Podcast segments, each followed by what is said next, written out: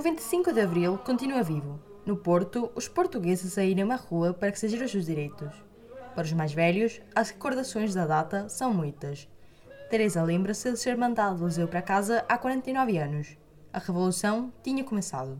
Eu lembro-me de chegar à casa do meu pai, eu moro em Gondomar, o meu liceu era aqui no Porto, eu fui no transporte, o meu pai estava muito preocupado à minha espera na paragem do, do autocarro e depois fomos para casa e sentimos todos assim uma alegria muito grande, o meu pai estava muito contente, ainda estávamos todos um bocadinho apreensivos e depois a partir daí foi sempre viver o 1 de Maio, viver o 25 de Abril, pronto, viver a liberdade e dar valor a isso. Agora, com 63 anos, Teresa é educadora e segue em luta. Eu às vezes penso que bom é viver neste país, nós às vezes questionamos das, de, de, dos governos, do que nós queremos. Eu sou educadora nestas lutas dos professores, mas eu também sei que nós estamos em liberdade. Eu não quero, que, não quero ter um governo mais à direita. Pronto, e é por isso também que eu estou aqui, não é?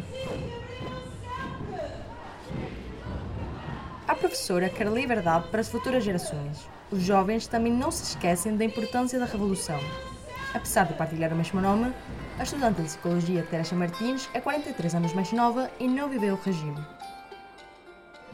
Esta data, para mim, significa a saúde pública, significa o ensino público, significa a liberação da mulher, significa a democracia. Eu acho que, apesar de eu nunca ter vivido no tempo da ditadura, uh, tudo o que eu estou habituada a viver agora e as condições que eu tenho o privilégio de ter neste país se devem ao 25 de Abril.